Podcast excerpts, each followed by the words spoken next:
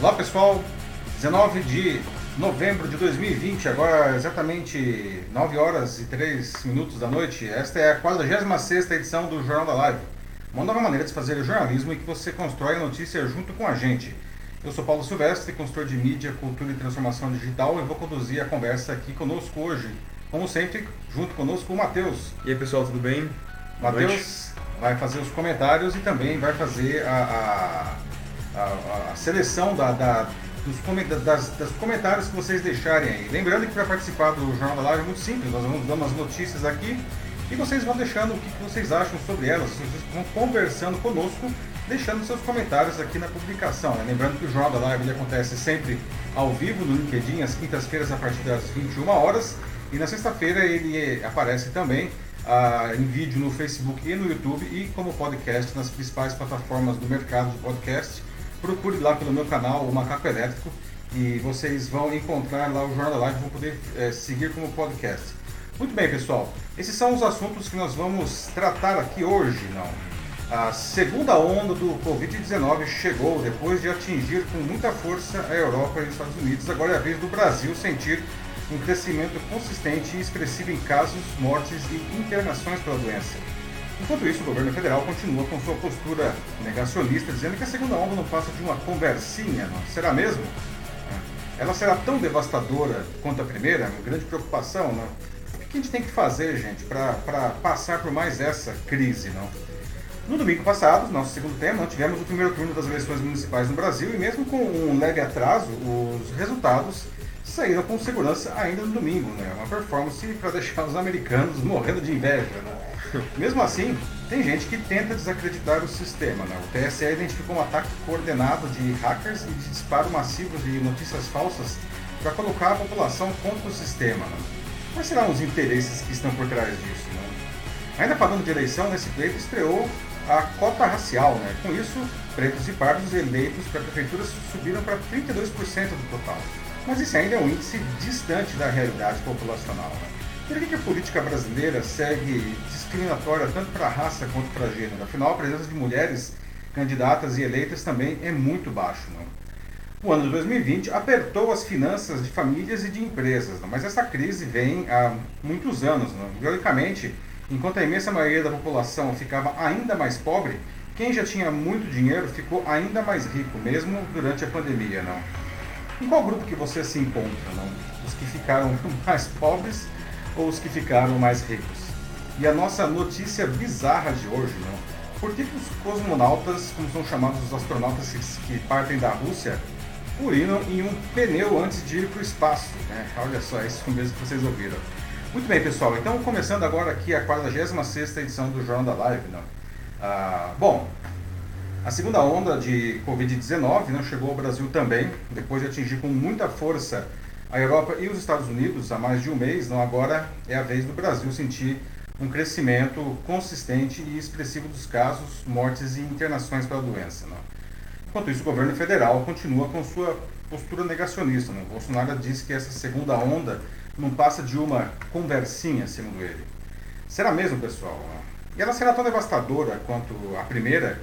Será que a gente vai ter que fazer de novo o distanciamento social, voltar a fechar comércio, as escolas, o lazer, não? E por que, que essas segundas ondas estão acontecendo, não? E olha que isso daí é uma bola cantada com muita antecedência, né, gente? O que a gente precisa fazer para tentar segurar o crescimento desse novo tsunami, né?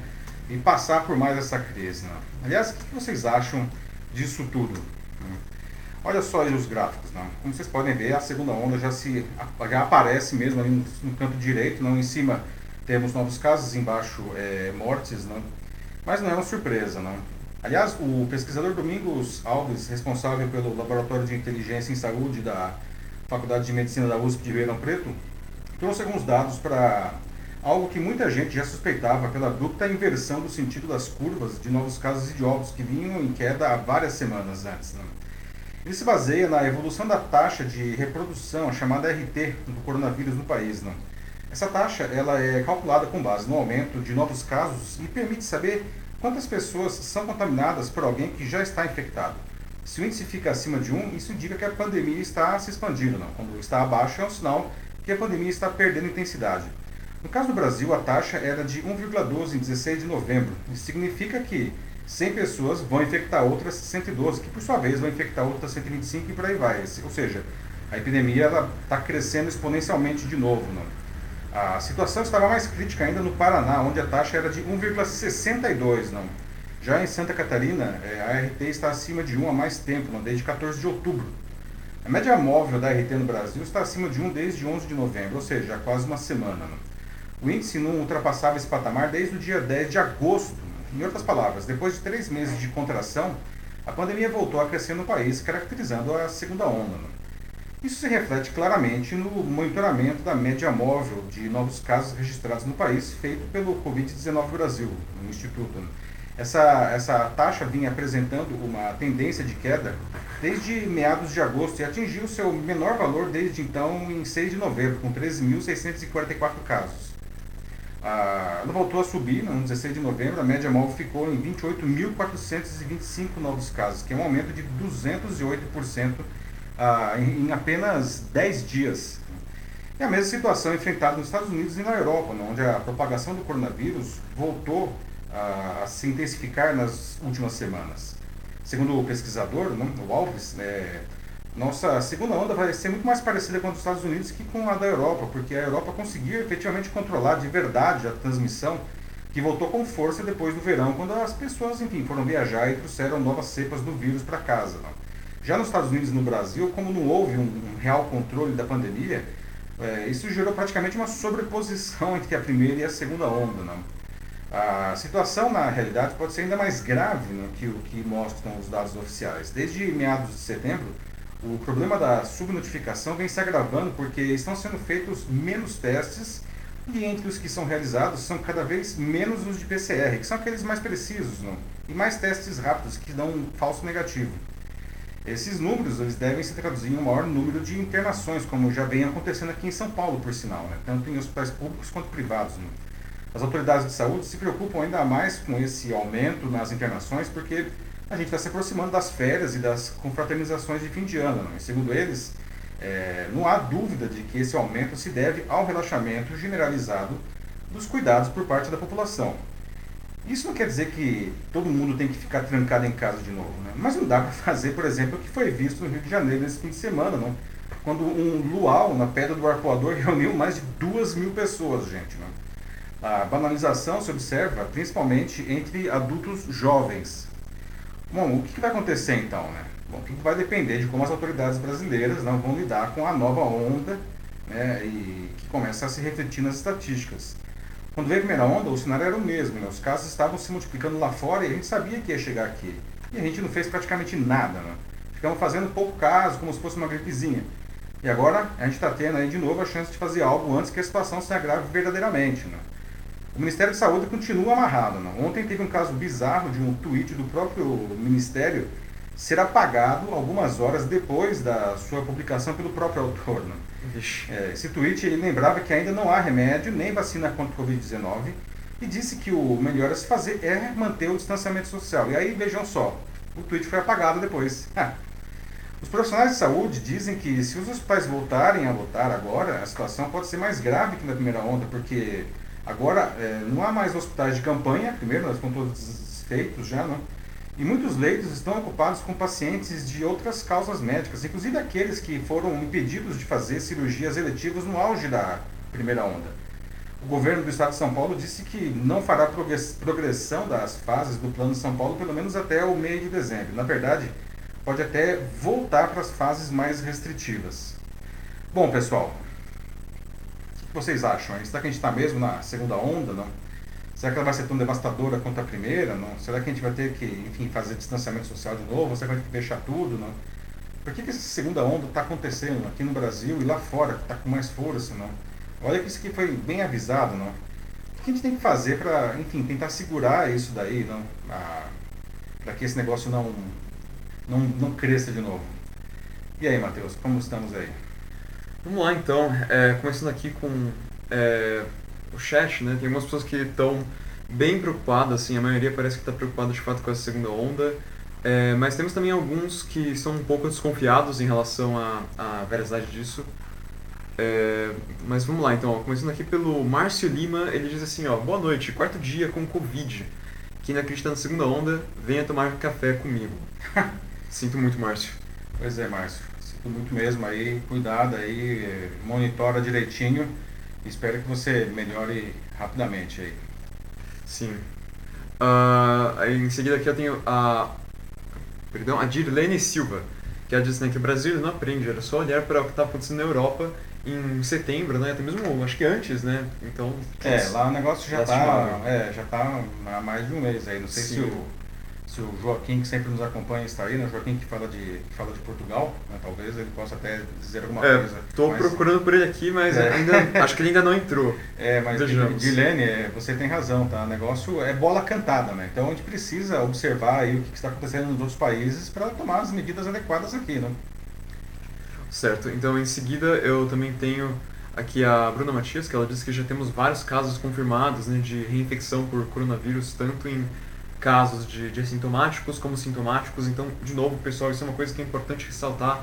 Mesmo que você já tenha pego a Covid-19, você pode ser reinfectado. Já tiveram vários casos em relação a isso no mundo todo, então lembrem-se, por favor.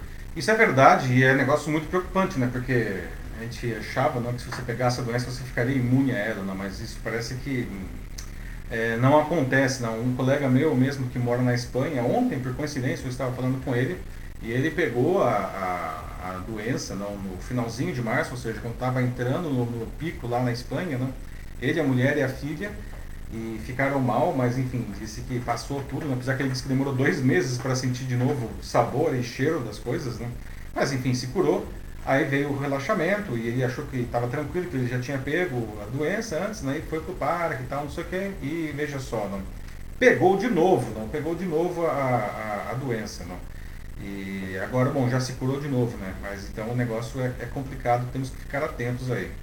É, agora, lendo um dos que estão um pouco desconfiados sobre isso, é, eu tenho um da Lúcia Marli Souza, em que ela disse que o, ela está um tanto desconfiada em relação à segunda onda, a realidade dela, porque ela se lembrou de que quando a gente teve os casos de infecção na, na Europa, eles estavam no inverno, justamente, quando os doenças respiratórias são piores. Enquanto aqui no Brasil, nós estamos no verão. Uhum. Então, como se explica isso?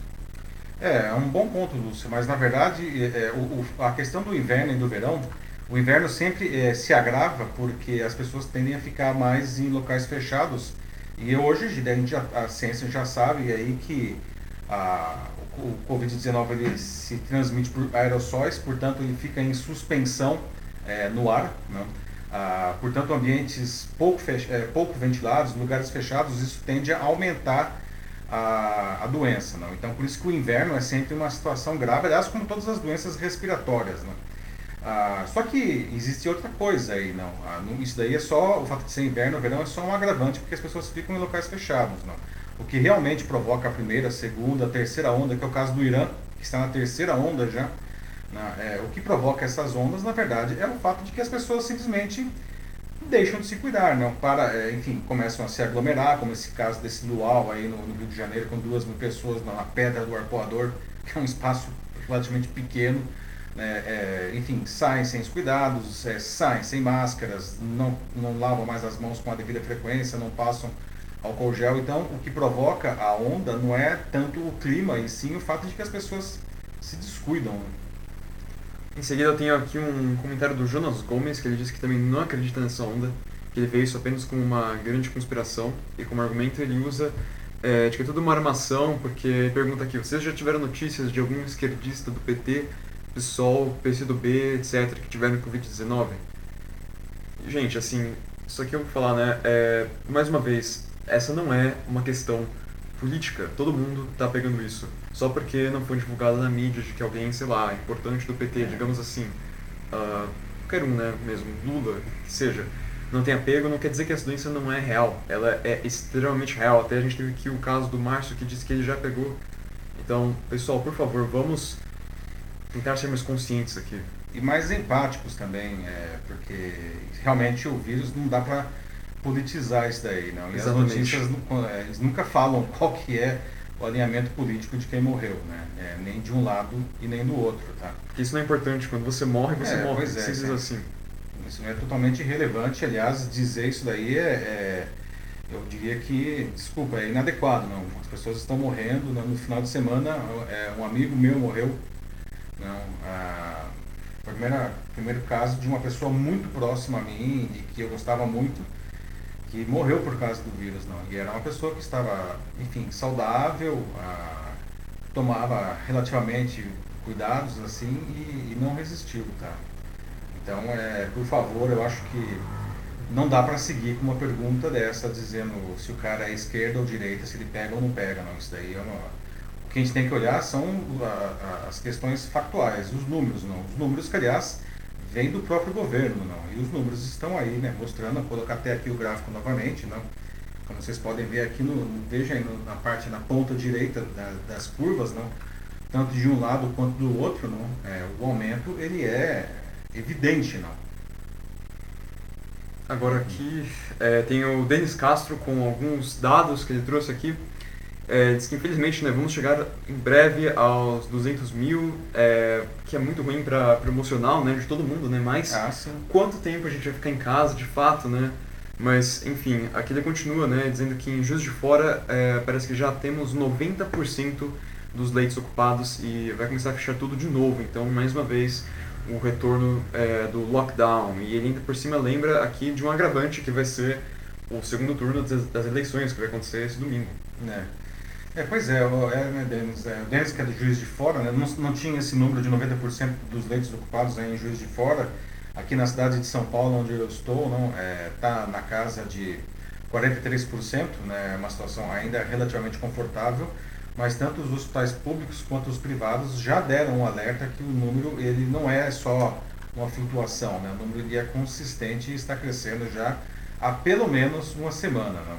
E, é. De novo, né? mostrando aqui o gráfico, né? É, a gente pode observar que realmente não é uma flutuação, né? é uma inversão na tendência da curva, que era de queda há várias semanas, né? depois nós ficarmos praticamente três meses em um platô, né? principalmente no caso do, de mortes, que é essa curva de baixo, né? Ficamos aí três meses com um platô de aproximadamente mil mortos por dia, que é um número bastante alto, né?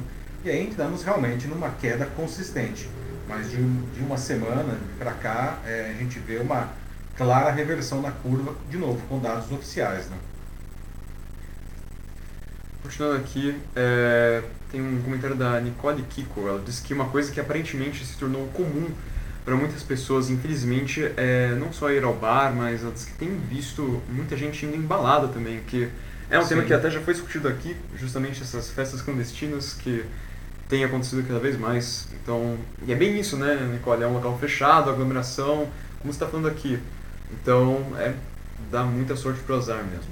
É, pois é, e o problema, né, Nicole, bem colocado, não? Ah, de novo, esse, esses, esses eventos são o que o pessoal está chamando de super spreaders, não, super espalhadores, não. É, e os, depois aí de oito meses de, de estudo do vírus, não, hoje a gente sabe que os super spreaders são os grandes responsáveis pela disseminação da doença, porque justamente são locais com muita aglomeração, locais em que as pessoas não usam máscara, é, por exemplo, no caso de bares, né, elas estão comendo ou bebendo, não tem como fazer isso com máscara, né? Pessoas sem distanciamento, aglomeradas e muitas vezes em locais fechados, não? e falando alto, ou seja, são todos fatores que aumentam a, o contágio, não? e todos esses fatores incluídos em um lugar só. Por isso que esses super spreaders aí são os grandes responsáveis aí pela disseminação da doença. Né? Aqui o Evandro Oliveira ele traz um comentário interessante, mais uma vez voltando para essa questão da politização do vírus. Ele diz que é difícil não politizar. Quando você é contra a vacina, isso não é politizar, por exemplo. Ou quando você tem dogmas que sobrepõem a ciência e tal, isso não seria uma politização também? É, é o Evandro, né? Evandro Oliveira. Evandro, é um ponto interessante, tá? Mas aí é que tá. Ah, eu acho que num caso como esse, não, de uma, de uma crise sanitária global, não, ah, é, a melhor maneira de. Todo mundo tem direito a acreditar no que quiser, a defender um lado ou outro do espectro político, isso não tem nenhum problema, tá? É, mas num caso como esse, tão é, é exagerado, não tão, tão é, é, tão importante para a saúde da população mundial, tá? a, a, maneira de você não, se, não politizar a, a, o, caso é justamente não se vincular a nenhum, nenhum político, não.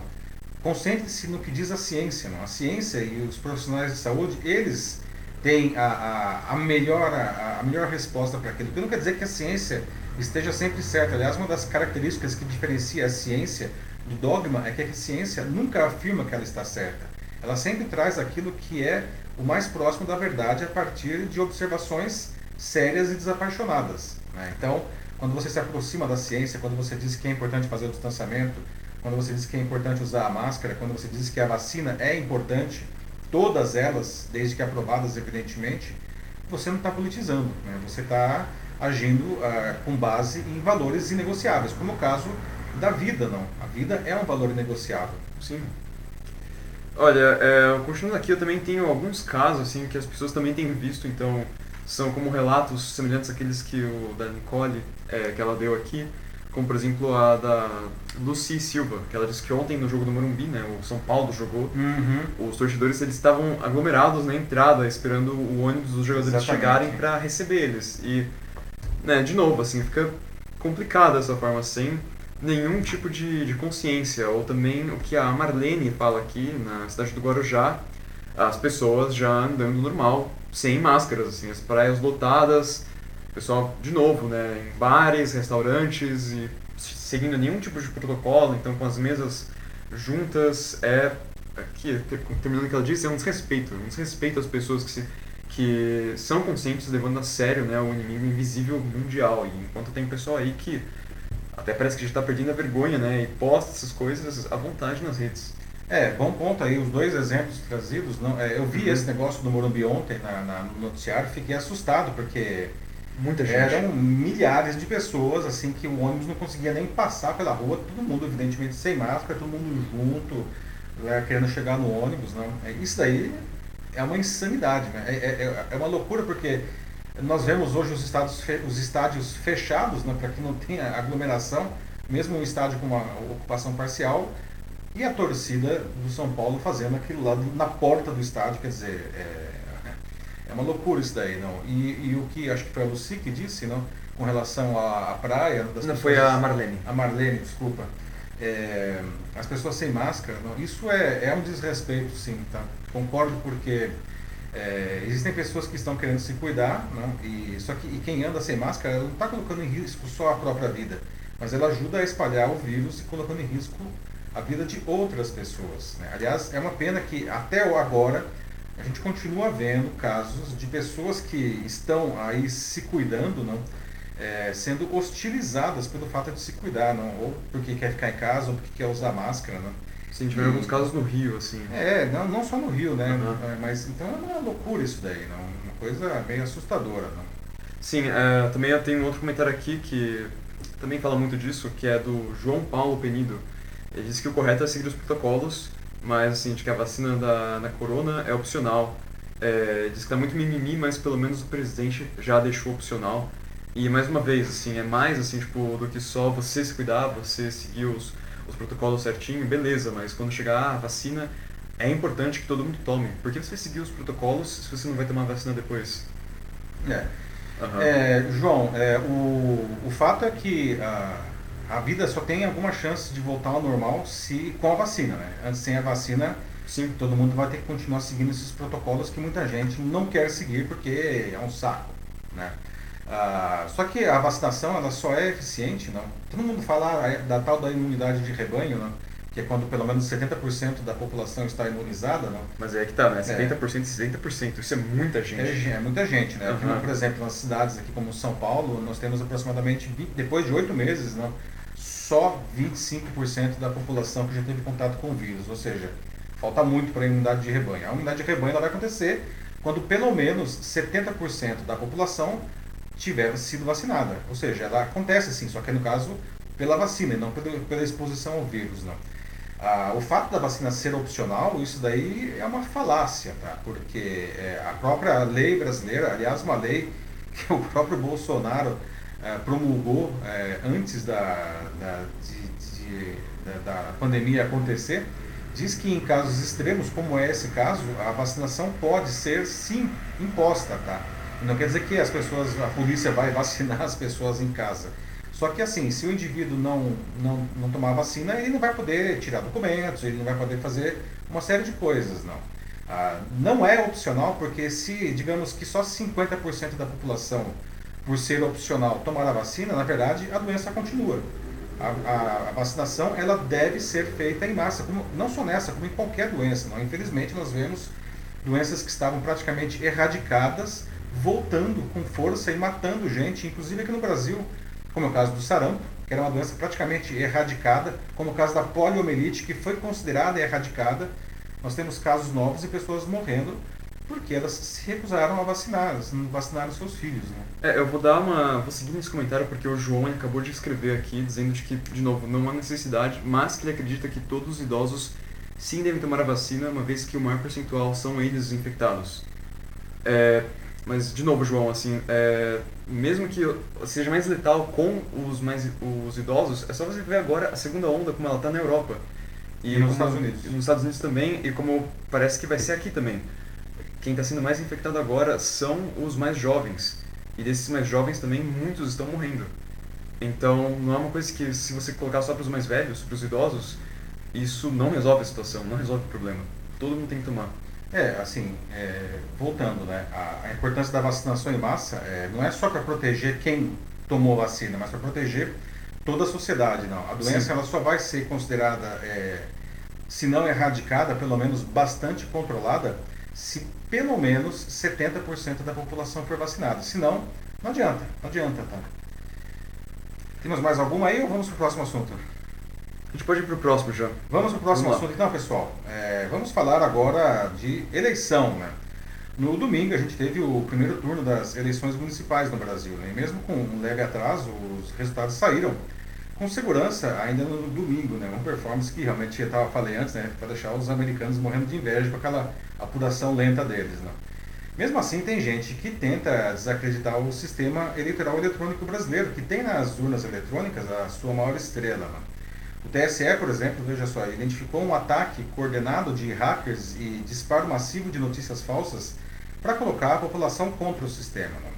Então, quais os interesses por trás disso? E afinal, a urna eletrônica e o sistema de apuração brasileiros, eles são seguros? Não? Ah, ou será que é fácil de, de fraudar isso daí? Não? Você prefere manter a urna eletrônica, ter voto impresso a partir de uma urna eletrônica, que é uma outra opção, né? ou você quer ter o, o voltar ao, ao, voto em papel como era antigamente? Né? Nesse domingo, apesar de os resultados terem saído no mesmo dia, demoraram mais que o normalmente visto desde que as urnas eletrônicas foram implantadas. Não? Isso deu mais munição àqueles que visam desmoralizar o sistema. O sistema eleitoral eletrônico brasileiro é hoje o mais moderno do mundo. Né? Eu costumo dizer que é um exemplo, aliás, de, de toda transformação digital deveria ser em qualquer negócio, porque ele redefiniu a percepção do público sobre algo, no caso a eleição, permitindo que se faça muito melhor do que já existia ou que se tenha algo impossível antes. Né? A demora, além da métrica definida pelo próprio sucesso, aconteceu, segundo o TSE, por uma falha no supercomputador que totaliza as apurações dos estados. Né? O tribunal sofreu ainda um ataque de hackers durante o dia para tentar derrubar os servidores, como, né, aqueles ataques em massa, não, que chamam de negação de serviço. Né? Só que não deu certo. Não. E nenhum dos dois problemas não afetou a segurança do pleito. Né? Ah, dizer que o sistema eleitoral eletrônico brasileiro é perfeito e invulnerável também seria inocência, porque não existe sistema à prova de falhas. Né? Mas dá para criar proteções que praticamente inviabilizam as fraudes, como é o caso aqui. Não? Os críticos eles argumentam que o software das urnas eletrônicas poderia ser adulterado para beneficiar determinado candidato, ou seja, o eleitor ele vota em um candidato, mas o voto seria contabilizado para outro. Não? Além disso, é, reclamam que o voto, mesmo que sem qualquer identificação do eleitor, não pode ser checado individualmente no caso de uma auditoria, porque as urnas elas guardam só o resultado consolidado de todos os votos nelas. Né? Por isso, alguns pedem que, que a urna imprima o voto em papel para depois ser computado. Curiosamente, as urnas eletrônicas elas foram criadas para combater a grande fraude que existia na apuração dos votos em papel, que era uma verdadeira operação de guerra, como vocês podem ver nessa foto aí. Né? Por exemplo, essa aí é foto das eleições de 1994, né? a última totalmente com votos em papel. Né? A apuração contou com o trabalho de cerca de 170 mil pessoas. Ainda assim, demorou duas semanas para terminar. Né? Bom, não existe registro comprovado de fraude desde a primeira vez em que as urnas eletrônicas foram usadas em 1996. Né? Todos os dados das urnas eletrônicas eles são criptografados e os equipamentos não possuem nenhuma forma de acesso à internet ou qualquer rede.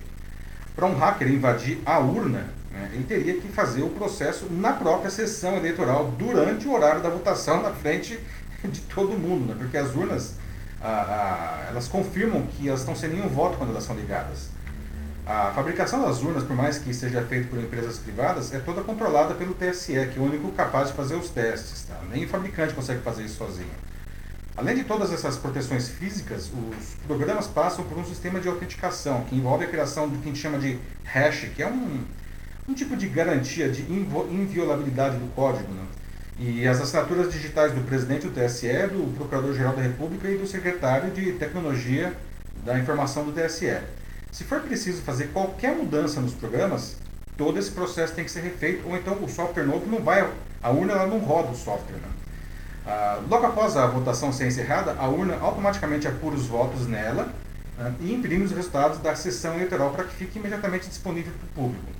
Os resultados consolidados, então, eles são criptografados e gravados em um pendrive que é levado sob escolta para o cartório eleitoral para ser transmitido por uma rede interna para o sistema totalizador. Né? É uma rede que está totalmente fora da internet, não existe internet nessa história, né? tudo apartado. De novo, dá para garantir que o sistema é infalível? Não? Bom, por uma questão filosófica e técnica, não dá, não. Mas para vencer toda essa combinação de proteções físicas e eletrônicas, os, os hackers eles precisariam de um procedimento que provavelmente nunca vai ser feito por ninguém, não?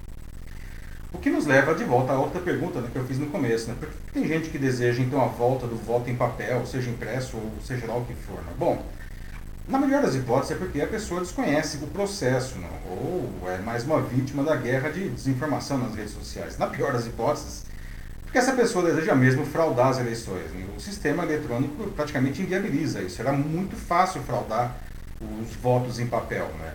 Sejam esses aí em que o carinha coloca a, caneta, ou mesmo um voto impresso pela urna. Não. E tem ainda um terceiro tipo de pessoa que pode querer a volta do voto em papel, aquela que tem medo de, enfim, do desconhecido, não, que, que não tem controle. Não. Mesmo que seja aí um controle ilusório. Né? Então, pessoal, é, o que, vocês acham? Não? Aliás, está até em teste, né? Voto pelo celular, não, que é uma coisa que muita gente não vê a hora de que isso aconteça, não, você poder votar onde você estiver, não. Ah, mas isso ainda vai demorar um pouco, acredito, né? porque justamente para garantir não, é uma segurança é, efetiva no, no pleito. Não. Hum, mas não deixa de ser interessante a ideia, né? torcer para que um dia isso seja possível. Não. Mas então, afinal, na opinião de vocês, a urna eletrônica e, e todo o sistema de apuração eletrônico brasileiro, vocês acham que eles são seguros, não? É, ou que é fácil de fraudar? O, o voto impresso ou o voto em papel seriam melhores, não? Ah, ou você, enfim, o que vocês preferem? Manter a urna eletrônica ou usar um outro sistema aí é, de outro jeito? O que vocês acham? Bom, começando aqui com o Joaquim Desiderio Neto, ele diz que existem propostas de avaliação inteligentes, né, é, que já sabemos aqui, mas infelizmente uh, também há muitas pessoas mal, mal, intencionadas, né, então que cometem fraudes, sim, então mesmo, uh, digamos que essas eleições via celular fossem aprovadas, obviamente isso ainda não tornaria uma eleição assim a prova de fraudes, né? Nenhuma é. eleição é, seja, seja eletrônica, seja de papel, mas, enfim, vejamos, né? O Joaquim diz que é interessante e eu concordo com ele, é uma proposta de fato interessante e que, imagina se tivesse disponível agora isso, durante essas eleições municipais, pelo menos assim, na, pensando assim no sentido da, da contenção do vírus, né? Uhum. Isso seria excelente. É, com uhum. certeza, né? Aliás, o próprio ministro Barroso, no presidente do TSE, ele disse que ele acredita que talvez tivesse menos abstenção, abstenção né? Nós tivemos uma abstenção bastante alta, já tinha sido alta na eleição anterior, foi um pouco mais alta agora. Ah, em parte por conta da pandemia, talvez essa diferença tenha sido por pandemia, mas na verdade é por conta do, do desencanto da, da população com com o sistema, enfim, político brasileiro. Né? O pessoal está muito, muito desgostoso da vida aí. O pessoal simplesmente não vai votar. Né? Mas o voto pelo celular, se é que já fosse possível ter isso com segurança, que não é o caso, estão feitos, foram feitos os primeiros testes nessa eleição só para, enfim, é, verificar é, é, é, provas de conceito, não, a, ainda tem um caminho aí para seguir adiante. O Márcio Lima voltou aqui, ele disse que a única fraude comprovada das eleições foi o caso Pro, Pro, é, Proconsul, espero que tenha falado certo, uhum. a tentativa de fraudar a eleição do Brizola. Só foi possível desma desmascarar essa fraude porque os votos eram em papel. Sem papel, é, não tem como fazer recontagem. É, sim, de fato, papel, assim, com a recontagem, isso pode ajudar na hora de, de você encontrar uma, uma fraude. É, mas, ao mesmo tempo, a eleição em papel ela é muitíssimo mais fácil de fraudar. Então, eu ainda diria assim que eu prefiro as eleições eletrônicas, é. mesmo é. que tenha essa comprovação talvez mais fácil. É, exato. Uhum. você traz um ponto interessante. Esse é um argumento das pessoas que defendem, por exemplo, um voto impresso a partir da urna eletrônica. Ou seja, as pessoas elas votam numa urna eletrônica, que na verdade imprime um voto anônimo, evidentemente, e isso vai para uma urna. Né? Ah, mas é, esse processo, não, ele acaba sendo um processo mais fácil de se fraudar justamente porque ele é um processo físico, não. Existe ali um papel né, em uma urna não, que, é, bom, a gente tem é, incríveis exemplos aqui no, no, no Brasil, né, o pessoal é muito criativo, infelizmente, para fraudes em eleições. Não. A urna, ela pode ser auditada, né? O, uma coisa que ah, os críticos dizem e eu até concordo, não, é que a urna ela não guarda os votos individualizados, ela guarda só a soma de cada candidato, de cada partido, de brancos e de nulos dentro da urna. Então, é, não dá para saber, a, a, é, é, ter esses votos individualizados para combinar, por exemplo, no caso dessa eleição, ah, essa pessoa votou para esse prefeito e para esse vereador. Mas do ponto de vista de resultado, né, isso é irrelevante. O que a gente precisa saber são os totais. E esses totais são auditáveis. Né? Essa é a defesa de quem cria esse sistema, que não são guardados os votos individualmente. Né? É um ponto aí né, de debate, realmente. Mas não é fraude, tá? É, ah, não, não, não, não há nenhum, nenhum indício de que houve fraude na, nas urnas eletrônicas, não. Até mesmo porque os resultados eles são bastante orgânicos, não tem nada alguma coisa que vai dizer, nossa, é totalmente fora do esperado. Isso nunca aconteceu em nenhuma eleição. Né?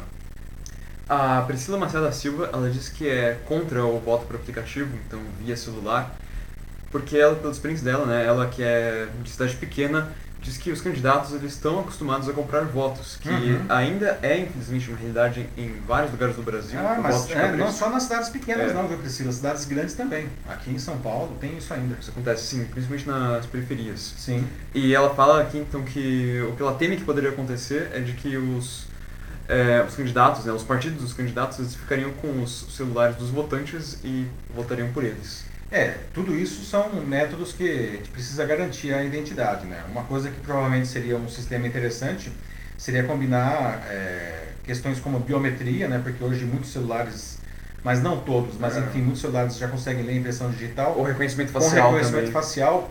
E eu até perguntei para um amigo que é especialista em reconhecimento facial, mas e se alguém pega então e coloca a foto da pessoa? Na frente da câmera. Né? Aí não vai dizer que é a pessoa. Ele disse uma coisa que é interessante, né? que é possível hoje o reconhecimento facial ele ser tridimensional. Então a pessoa ela teria que começar com o rosto do lado né? e ir virando assim para fazer um reconhecimento facial é, tridimensional. E aí no caso a foto é, não daria, teria que ter um, uma cabeça, não um modelo absolutamente perfeito da cabeça do eleitor para que enganar esse sistema. Mas ainda assim é, é há muitos pontos a, a serem é, garantidos nisso aí. Eu acho que o principal problema é o fato de que a transmissão seria pela internet e não em uma rede apartada, não como é o caso hoje da, do sistema atual, né, que isso abriria uma porta imensa né, para que, enfim, o celular fosse invadido ou a transmissão fosse interceptada. Eu acho que esse é o grande problema. Né? Mas um ponto interessante que você traz também aí. O Jonas Gomes voltou aqui, ele disse que deveríamos acabar com o voto, porque de nada adianta, já que são todos bandidos. E é uma hipocrisia dizerem que é uma democracia. No entanto, é, ele diz que o voto ser obrigatório já é uma fraude em si. Eu também eu concordo assim, de que o voto obrigatório não deveria ser, bom, obrigatório. O voto não deveria ser obrigatório? É, o voto não deveria ser obrigatório, isso. Confundi um pouco nas palavras aqui. Mas então qual seria a alternativa, Jonas, se não tivéssemos o voto?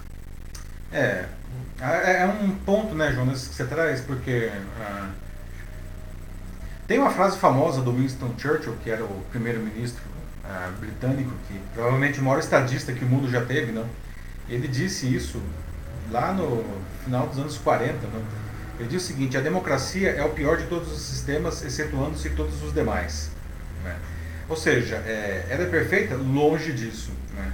Ah, inclusive porque, bom, pela questão das fraudes, tudo isso que a gente discute, não. Mas também porque às vezes ganha o candidato que não é o candidato que nós gostaríamos. E às vezes ganham candidatos que são muito ruins. Né? Ah, e aí você tem que engolir esse cara. Não? Aí você pode falar, ah, mas não tem impeachment? Tem, mas o impeachment não é um negócio que você pode fazer assim, não dá para trocar de, de, de, de, enfim, de, de, de, cargo eleito aí como se troca de roupa, né? É, é uma situação é, de exceção. Ah, o que a gente deveria fazer, não? É, e isso sim seria, cara, sensacional, não? É melhorar o, o nível da classe política no Brasil, que é, fica a desejar realmente, como você sugeriu. Né? E aí, essa questão. Sim. Eu tenho aqui um longo comentário do, do Evandro Oliveira é, dizendo várias coisas. Primeiro, como de que o sistema brasileiro ele não é o mais moderno do mundo, ele é de primeira geração, mas existem outros que são é, mais modernos e de que a impressão do voto não significa volta ao processo antigo de caneta e escrita do voto. Sim, mas não é mesmo, né? O, como eu estava falando, a impressão do voto, a pessoa ela vota na urna eletrônica e essa urna imprime um voto anônimo que vai para um que vai para um, enfim, para uma urna física. Sim. Né? Mas continue, o que mais que ele disse? Ele também disse que o Barroso não conhece absolutamente nada e já foi até mesmo desmentido pela Oracle. É, saber disso? Não tem essa informação. Evandro, fazer um favor, se você puder achar o link assim da, da matéria, é, manda aqui, por favor, aí para todo mundo poder ver também. É, a Oracle é a empresa né, do, que presta serviços ao TSE há muitos anos, né, inclusive o tal do supercomputador que pipocou aí é, e que provocou a, a, a, demora além do normal, né? Teve um atraso de duas horas e meia. É, é uma máquina da Oracle, não? E ela foi comprada, essa, essa, essa centralização da, da contagem foi feita em Brasília por sugestão da Polícia Federal, porque, enfim, é, sempre que vai ter uma nova eleição, né, a, a, a, Polícia Federal, outros institutos e o próprio TSE contratam especialistas e hackers para eles tentarem fraudar, hackear ah, de algum jeito ah, o sistema. Não. E foi encontrada uma vulnerabilidade que, segundo eles, nunca foi usada. É, e a Polícia Federal então sugeriu que essa totalização fosse feita nesse supercomputador da Oracle lá em Brasília. Né? E não assim por estado como era feito antes e depois mandava isso só para totalizar a soma dos estados em Brasília. Né? É, e para terminar, ele disse que a urna ela não encerra por, por si mesma o, processo eletrônico brasileiro e que existem fraudes desde 2000 em todo o país. Existe literatura sobre a comprovação de fraudes. Pois é, Evandro, mas há controvérsias, porque também existe literatura dizendo que não, nunca houve nenhuma fraude na eleição. Né? E, e, como eu estava dizendo antes, não, é, normalmente quando existe uma fraude acontece alguma coisa muito estranha nos resultados, muito, alguma coisa totalmente fora do esperado. Não. E o fato é que as eleições são bastante é, previsíveis. assim. Né? Eu, eu, quero dizer o seguinte, não é que deixa de entrar um candidato que deveria que todo mundo achava que ia entrar. Eu quero dizer assim, alguma coisa que dá uma diferença de, sei lá, de 30%, de 50%. Isso nunca aconteceu né, em relação a, a as pesquisas é, de boca de urna principalmente. Né? Aliás, as pesquisas de boca de urna são extremamente assertivas. Né? A gente viu nessa última eleição isso acontecendo novamente. Né?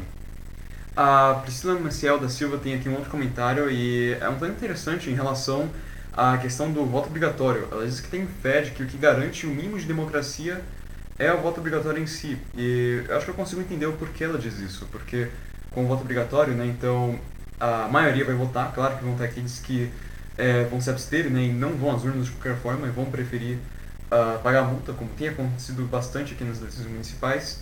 Mas é, a grande maioria, né, quase todo mundo vai votar, isso é o esperado. Então, é, se você comparar isso com um sistema, é, digamos, como o americano, vai, que o voto ele não é obrigatório, o fato de muitas pessoas poderem não ir para as urnas, se, enfim, se optarem por isso, quer dizer que então ficaria mais difícil de você perceber algo, algo esquisito, né? Como, uhum. por exemplo, ah, nossa, tem, tem, temos muitos mais votos do que o normal, assim, porque, enfim, teria bastante gente que não teria ido também.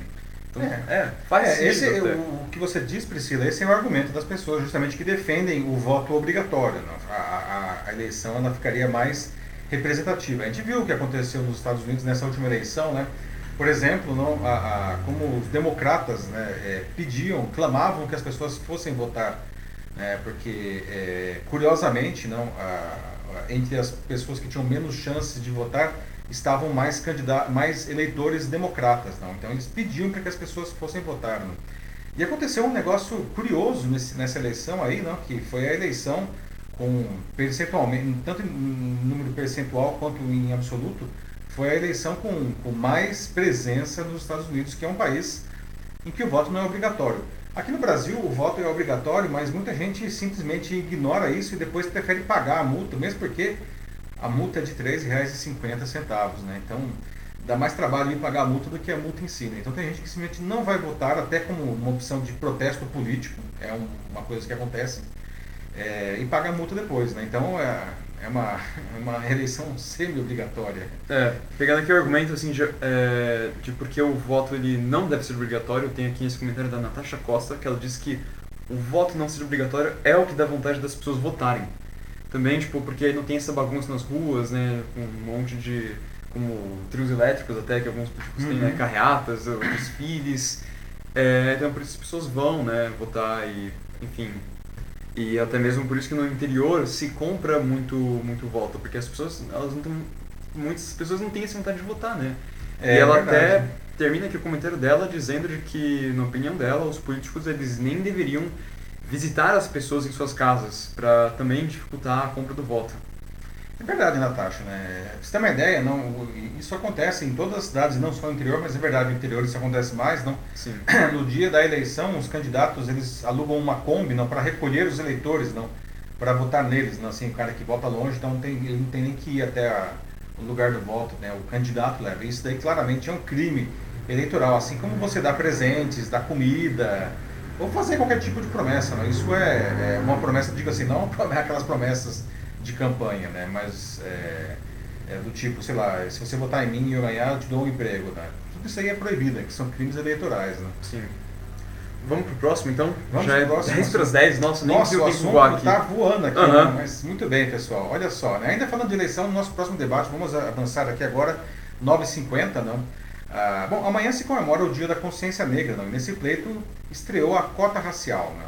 Ah, com isso, ah, pretos e pardos eleitos das prefeituras subiram para 32% do total. No caso de gênero, a diferença é ainda maior, porque é, apenas 12% das prefeituras que já se decidiram ficaram com mulheres. Né? As duas porcentagens estão muito distantes da divisão da população brasileira. Você sabe por que é importante a gente ter equilíbrio entre gêneros e raças na política? Né? Por que a gente avança tão lentamente nisso? Né? Aliás, o que a gente poderia fazer para melhorar essa situação? Né? Ah, bom, no ano de estreia da regra que obriga os partidos políticos a distribuir de forma proporcional a verba pública de campanha entre candidatos brancos e negros, os pretos e pardos tiveram um avanço na eleição para prefeitos, mas o desempenho ainda está longe de refletir o retrato da população brasileira. O resultado de, das urnas mostra que 32% dos prefeitos já eleitos no primeiro turno em todo o país se declararam pretos ou pardos. Os brancos, então, eram 67%. Segundo o TSE, na eleição de 2016, os prefeitos eleitos brancos foram 70,4% e os negros foram 29%. Ou seja, teve uma melhor distribuição entre raças, mas ainda é muito pequena. Né? Apesar do crescimento, o resultado ainda está bem distante de refletir a divisão entre negros e brancos na população brasileira. 56% são pretos e pardos, e entre os próprios candidatos lançados, né, 50% foram negros e 48% foram brancos. Né. Ah, já em relação às mulheres, o avanço foi mais tímido no primeiro turno. Elas passaram de 11,7% do contingente de prefeitos eleitos em 2016 para 12,1% agora. Ah, um dado significativo, porém, mostra que cresceu de forma mais expressiva a presença tanto de mulheres como de negros nas disputas de segundo turno, ou seja, das maiores e mais importantes cidades do país. Em 2016, ano das últimas eleições municipais, apenas 6% das mulheres passaram para as disputas de segundo turno, ao lado de 108 homens. Agora são 20 mulheres e 94 homens. No caso de pretos e pardos, eram 22 em 2016 ao lado de 92 brancos. Agora, 32 negros foram para o segundo turno ao lado de 81 brancos. Então, como se pode ver, apesar de os negros e as mulheres serem maioria da população brasileira, com 56% e 52% do total, respectivamente, são minoria ainda nos principais postos de comando político do país. Em 2018, o TSE determinou que os partidos é, tem, tinham que destinar a verba bilionária de campanha eleitoral né, na proporção das candidaturas femininas lançadas, sempre em patamar superior a 30%. E agora, em 2020, foi a vez do Supremo Tribunal Federal, de, Federal determinar que as legendas distribuam proporcionalmente a verba entre candidatos brancos e negros. Só que a coisa não está funcionando muito bem. Né? A prestação de contas feitas pelos próprios candidatos até agora mostra que os brancos continuam com mais de 60% da verba, sendo que os homens alcançam um índice ainda maior, 73%. Os números da distribuição do dinheiro ainda vão mudar, né, já que enfim, nem todo recurso público usado foi declarado ainda. Os partidos dizem que estão se esforçando para cumprir a determinação, mas eles reclamam que a cota racial foi definida há muito pouco tempo. Não... Poxa, mas é, desde 2018, né, a cota de gênero já, pelo menos a cota de gênero já devia estar melhor, né? Então tem um tempinho aí, né? Mas Afinal, por que a gente tem que ter essa diversidade na política? Né? Porque isso é importante para o país, mesmo para quem não faz parte desses grupos. Né? Porque só assim a gente consegue ter um governo que realmente representa todos os cidadãos. Lembrando que há, que há mulheres, é, é, que há mais mulheres que homens e mais negros que brancos na população brasileira.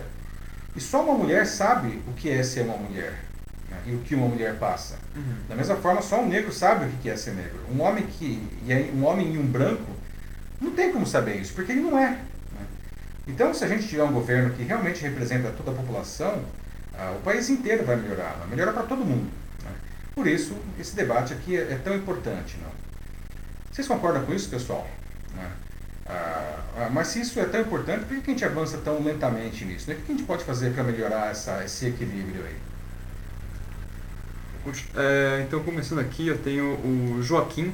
Ele diz que todas as pessoas são iguais, perante a Deus, então não deve existir esse tipo de aplicação de cor para as pessoas que, que creem em Deus. Então, é isso aí, assim, é, realmente assim, somos todos iguais, todos somos é, seres humanos, nós todos viemos assim, tipo, do, do mesmo lugar e, é, acho que isso é super importante mesmo, assim, é algo muito bom assim, de se lembrar. Legal, Joaquim. Muito bem, Joaquim. Né? E de fato, né, é, não faz sentido essa divisão. Né? Ah, Infelizmente, não, a divisão não é só na política. A política é só um reflexo da divisão da sociedade, não? É, e que, no final das contas, como estava explicando, acaba sendo alguma coisa ruim para todo mundo, né? Sim.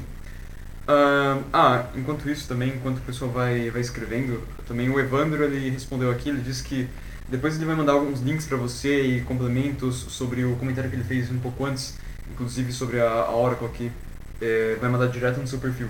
Já agradeci o Evandro aqui também. Obrigado. Obrigado de novo, sim. Uh, vejamos. Uh, opa.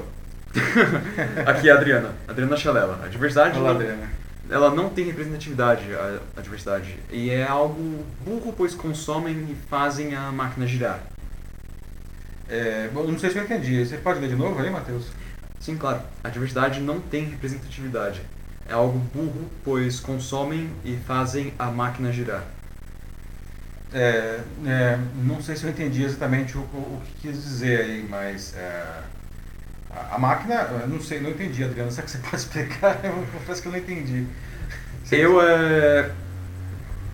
Diversidade tem representatividade é algo burro, pois consomem e fazem... É, é, é, Adriano, eu também acho que, por favor, assim, se você puder explicar de novo, a gente agradece. Assim, a diversidade, sem dúvida nenhuma, não, é, é, é importante. Talvez, deixe, talvez eu acho que eu tenha entendido. Estou pensando aqui, Adriano, veja se eu uhum. entendi bem, não. Ah, o fato de nós termos, por exemplo, mais mulheres em cargos de poder, e não só no poder político, mas enfim, é, em cargos de liderança e é, nas companhias, é, mulheres que ganham mais, né? Isso daí certamente injeta uma quantidade incrível, é, não só de dinheiro na economia, mas de uma visão diferenciada, não, na, na, não só na economia, mas enfim, na, na, própria sociedade. Não. E isso daí é alguma coisa que melhora muito o, o resultado é, para todo mundo. Não. Ah, tem um guru da administração chamado Tom Peters, não, ele fala, ele já fala há bastante tempo isso daí, ele fala que Ah, o grande problema das empresas, não, ele aliás ele usa um termo que eu acho super curioso, eu nunca mais esqueci depois que eu li o livro dele. Ele diz o seguinte, né, as grandes empresas elas são é, comandadas por homens brancos de meia idade e calça de poliéster. Nunca mais esqueci esse termo. E o que, que ele quer dizer com isso? Que todas as empresas são comandadas por pessoas que pensam da mesma forma, não? E isso daí automaticamente você exclui uma parcela considerável, para não dizer a maior parte da população que tem necessidades diferentes, não. Isso é ruim até para os negócios, não, porque você não está atendendo bem o seu público. Você pode perder seus clientes. Não, não sei se era isso que você queria dizer, Adriana. Se não for, por favor, aí me, me explique. Continuando aqui, é, tem o Denis Castro dizendo que é, agora ele se lembrou do, da luta do Chadwick Boseman, né, o ator que é, faleceu recentemente, é, uma pena, e ele era o intérprete do Pantera Negra provavelmente o seu mais conhecido papel. Dele, sem dúvida sem, sem dúvida, sim. Ele coloca aqui, Saudade Pantera Negra e Stan Lee criou um personagem onde não existem diferenças, apenas o benefício do todo. Muito é. bem colocado, Denis. É, e esse filme, né, o Pantera Negra, é um filme muito interessante, né, porque é, é um raríssimo caso de um filme, de um blockbuster principalmente, não de um filme arte, mas de um blockbuster, em que é, é, o negro é colocado em primeiro plano. É, é, o filme, toda a narrativa, todo o roteiro do filme se dá em uma sociedade em que o negro está em primeiro plano. Não? Isso daí, na época que saiu no cinema, isso chocou muita gente, não? por incrível que pareça, porque nós não uhum. estamos acostumados. Veja como que isso é uma coisa que está enraizada na cultura, não? Nós não estamos acostumados a ver isso daí. Não? Sim, e não era só no elenco, mas na equipe do filme também, a grande maioria eram todos afrodescendentes. Exatamente foi algo que realmente assim, pegou as pessoas quase que desprevenidas, ninguém esperava ver isso. É, mas então, continuando aqui, eu tenho a Priscila Maciel da Silva mais uma vez. Ela diz que nunca foi a favor de cotas, a menos que essas cotas não sejam baseadas por sexo e raça. Ah, sim, entendi. É, então, entendi. Ou seja, é, você não defende cotas, mas defende as cotas por sexo e raça, é isso? Entendi bem, né? É, é. Ah, ok, entendi que é o que inclusive é, se propõe aí na política. É importante ter essa diversidade aí, né? Vamos para o próximo assunto, Mate? acabou de me tocar aqui 10 da noite. Nós temos ainda dois temas. Podemos seguir adiante? Vamos lá. Vamos lá, pessoal. Então, peraí. Bom, o nosso. Bom, agora vamos falar um pouco de, é, de economia. Não? O ano 2020 ele apertou as finanças das famílias e das empresas, sem dúvida nenhuma, não. Mas essa crise ela já vem de muitos anos. Isso aí não é de agora, não ah, entra governo, sai governo e o Brasil não consegue se ver livre dela. Daí vem a pandemia de Covid-19 e piora algo que já estava muito ruim. Não? Ironicamente, enquanto a imensa maioria da população ficava ainda mais pobre, quem já tinha muito dinheiro ficou ainda mais rico, não? mesmo durante a pandemia. e aí, em qual grupo que você acha que você está? Os que ficaram mais pobres ou os que ficaram mais ricos? Não? Que dicas que você poderia compartilhar aqui com todo mundo, não, para até, enfim, ajudar aí nas finanças ah, das pessoas, não? ah, ou das empresas. Né? Veja só, em 2015 ah, o Brasil entrou, ah, ou seja, cinco anos, né? o Brasil entrou em recessão ainda no governo da Dilma Rousseff. Não. Entre 2015 e 2016 o PIB recuou 9%. 6 milhões de brasileiros perderam o emprego de uma vez ali. Né? E a recuperação ela vem caminhando a passos lentos, não, piorando a vida de todo mundo. Quer dizer, quase todo mundo, né? Porque um estudo de pesquisadores do IPEA, o Instituto de Pesquisa Econômica Aplicada, demonstra que os mais pobres ficaram ainda mais pobres. Não? E acredite se quiser, os ricos ficaram mais ricos. Na verdade, esse último grupo concentrou praticamente tudo que o Brasil cresceu no período. Isso não é de hoje, né? A desigualdade sempre foi forte no nosso país. Ela se agravou durante o período militar, com a redemocratização diminuiu, mas voltou a crescer em 2016. A pesquisa do IPEA mediu o aumento da desigualdade de 2012 a 2018, usando os dados da PNAD contínua, que é aquele relatório que o IBGE faz na intervenção de famílias a cada três meses. Só que aí, um ano de, depois da pesquisa, que foi até 2018, em 2019 é, seguiu a mesma tendência, não melhorou. Né? 2020 continuou e ainda foi agravado pela Covid-19. Né? Um dos motivos para o aumento da desigualdade é que as políticas sociais foram sendo colocadas de lado, segundo os pesquisadores. Né? Um deles é o Bolsa Família, que ficou gradativamente subfinanciado, pagando menos e para menos gente. Né? Apesar de as pessoas estarem ficando mais pobres, o governo não vê mais essas pessoas como pobres, é que está. Por isso os pesquisadores dizem que nesse aspecto, é, nesse, aspecto de 2011 a 2020, o Brasil foi, teve praticamente uma década perdida. Né? Vale dizer que a crise não atingiu apenas os mais pobres, não. a classe média também foi achatada e muito. Mesmo pessoas bem qualificadas perderam o emprego e não conseguiram se recolocar. Não. Muitas tiveram que se reinventar muitas vezes piorando a qualidade de vida. Segundo o estudo, a renda do brasileiro caiu em média 3%, mas a pouca recuperação foi desigual. 80% da renda recuperada ficou com 5% dos mais ricos. Né? Ah, isso demonstra né, o, o, tamanho do abismo entre os mais ricos e os mais pobres. É, no Brasil, veja só, o 1% mais rico concentra mais renda que os 40% mais pobres. Ou então, os 10% mais ricos ficam com mais do bolo do que 80% dos mais pobres. Né? Segundo os pesquisadores, os mais ricos do Brasil são tão ricos quanto os seus pares nos Estados Unidos e na Europa. Né? Já a nossa classe média é muito mais parecida com os pobres. Né?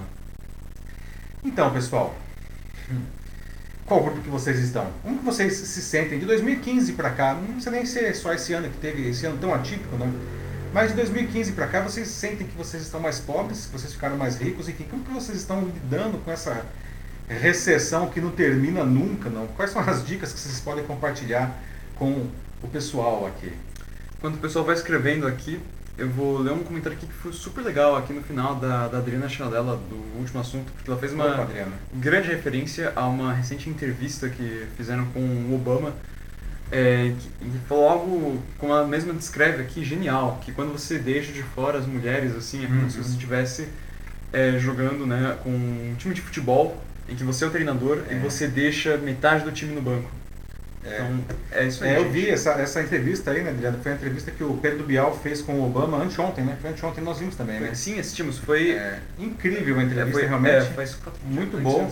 O Bial e a Flávia, que é editora executiva do, do jornal o Globo, né, fizeram uma entrevista com o Obama que é sensacional. Eu tive o privilégio de estar com o Obama no ano passado e, cara, ele é aquilo, né? um magnetismo realmente impressionante. E, e ele defende muito essa questão, bom, talvez até pelo fato de que ele é, foi o primeiro presidente negro dos Estados Unidos, não, e foi criado por mulheres, não, o pai dele o abandonou quando ele era criança, não. Ele defende muito a questão da diversidade, da inclusão e da educação? Isso são, são valores muito fortes para ele, não. E isso apareceu bem legal, Adriano, bem legal você falar isso daí, excelente lembrança do que o Obama falou aí.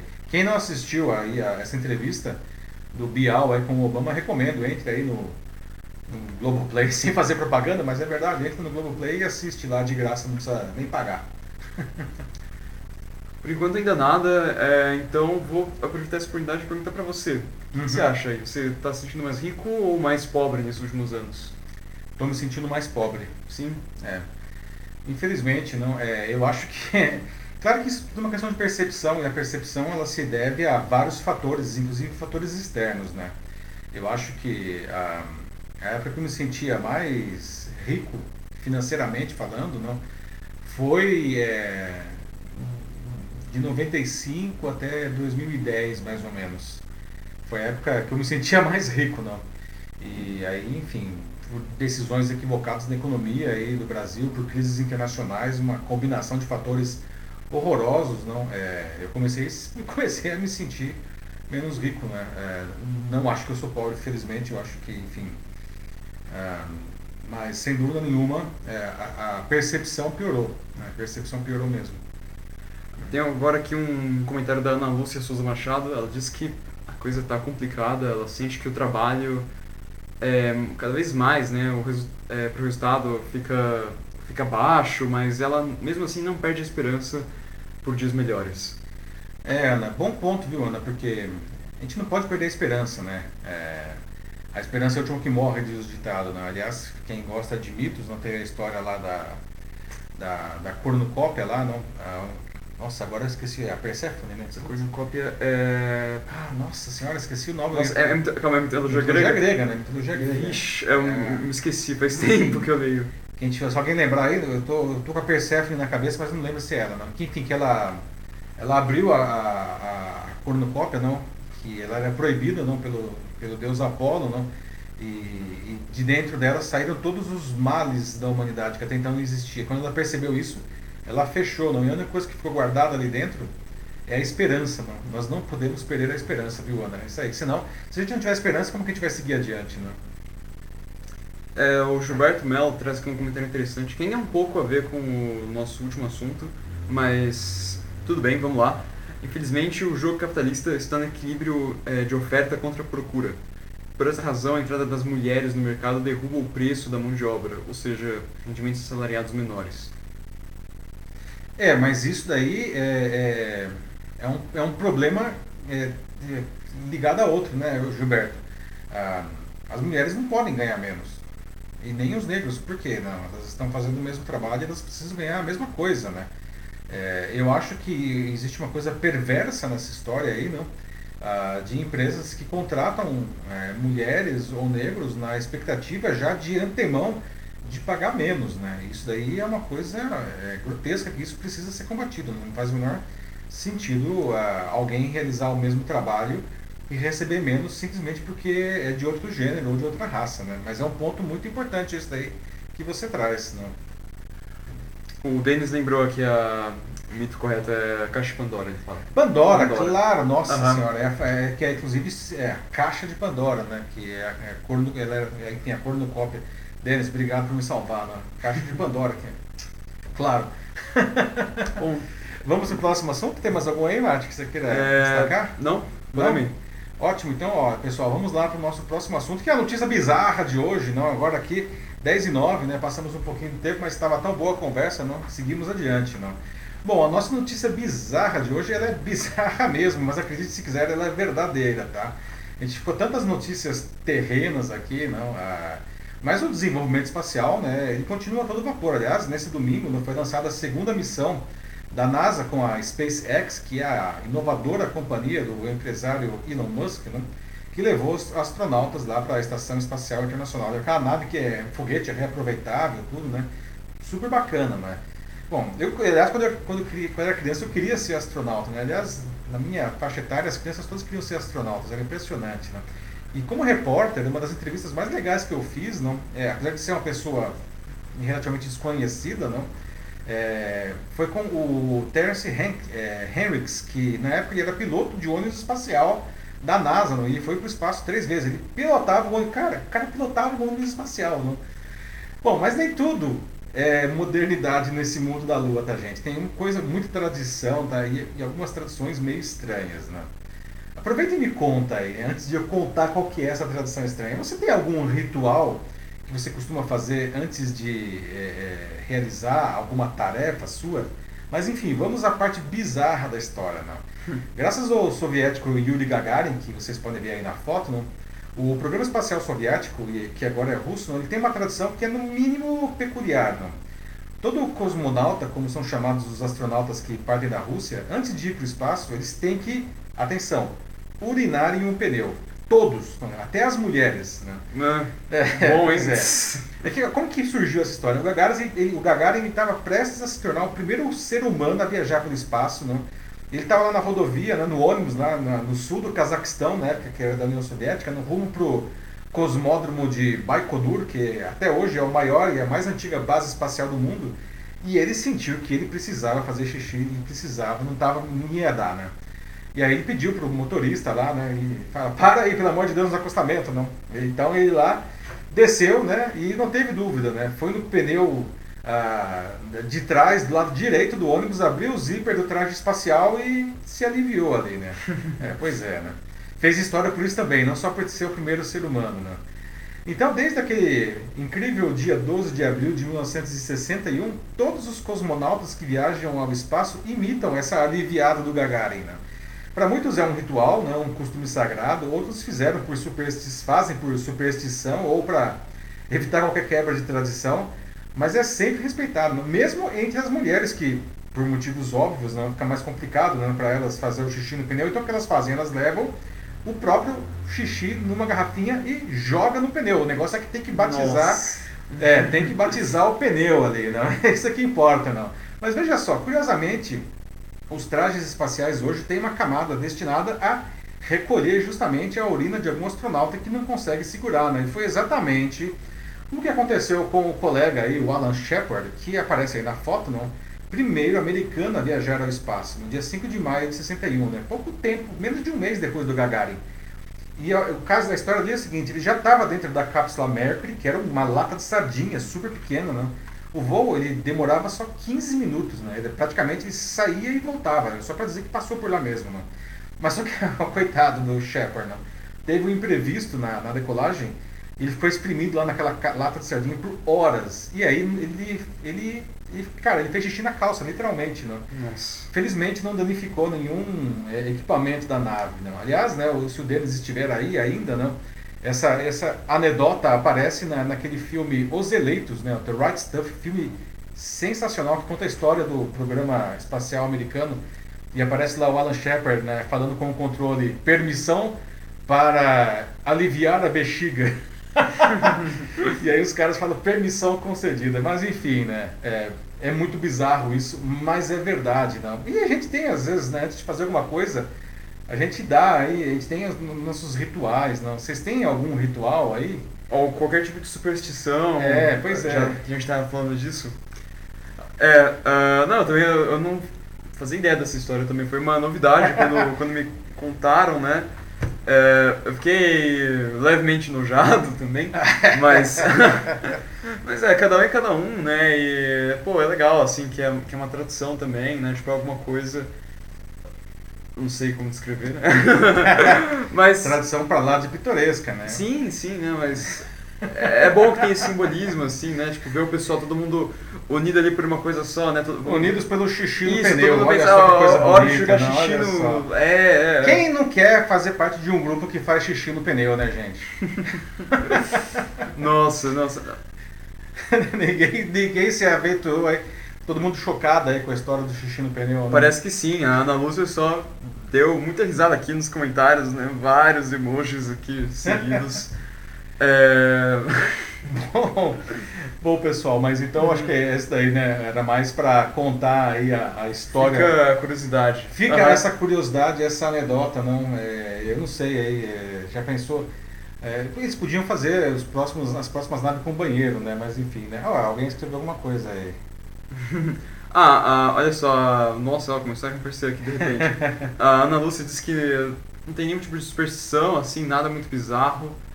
Enquanto o Denis disse, né, que em SOS tem um louco no espaço, o Rick Moranis, que imita o Darth Vader. Ah, grande lembrança. E ele fala que ele precisa fazer xixi pra conquistar o universo. Nossa, uma referência total aí. É... Será que o Mel Brooks, ele, ele pensou, ele tinha alguma referência aí, ou com isso daí o Dennis, não é o Mel Brooks que fez o... ah, ah, não, não é o S, é, é, não, é esse mesmo, é, que é o Spaceballs, né? Tem um, tem um, é esse mesmo. Oh, o Gilberto Mello, ele fala que, né, o Hello World, né, que os, progrado- os programadores assistindo, eles vão Bom. entender isso. Bom, Hello Gilberto, né? Hello World, né? O primeiro programa que você faz, né? Sempre o Hello World, né? É, putz, nossa, eu me lembro que o primeiro programa que eu fiz era em Basic. Putz, isso faz tempo, deixa eu revelar a, ideia, a idade aí, mas foi em 1985. que eu me lembro que era 10 input A, ah, qual o seu nome, 20 print A, né? Então você colocava, rodava o programa, você colocava o nome, aí de repente você dava o enter e aparecia o seu nome. Eu falei, nossa, sensacional! É, foi o meu Hello World aí, né? Boa, Gilberto. Boa. Realmente aí o pessoal que é de TI vai se identificar. Sim. É, é um, é um dos rituais mais conhecidos que tem, eu acho, de É. fato.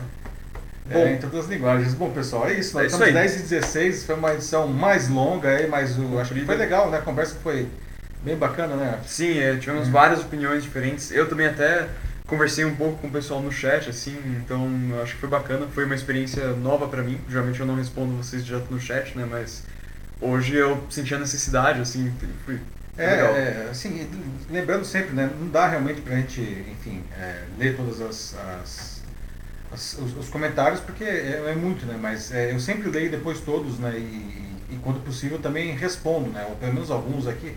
Às vezes não dá mesmo, mas eu, obrigado aí, né? Porque o Jornal da Live só existe com a participação de vocês. A gente não quer chegar aqui e ficar dando notícias. For assim, você liga a televisão aí e pronto, né? É, essa não é a ideia. É, a gente quer conversar com todo mundo, então obrigado aí pela participação de todos. Nós chegamos aqui ao final da 46 edição. Semana que vem, quinta-feira, às 9 da noite, estaremos de volta com a 47 edição.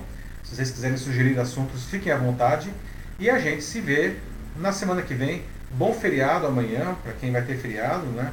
Ah, bom fim de semana e é isso aí, pessoal. Um abraço, até mais. Falou, pessoal, até a próxima. Boa noite, se cuidem.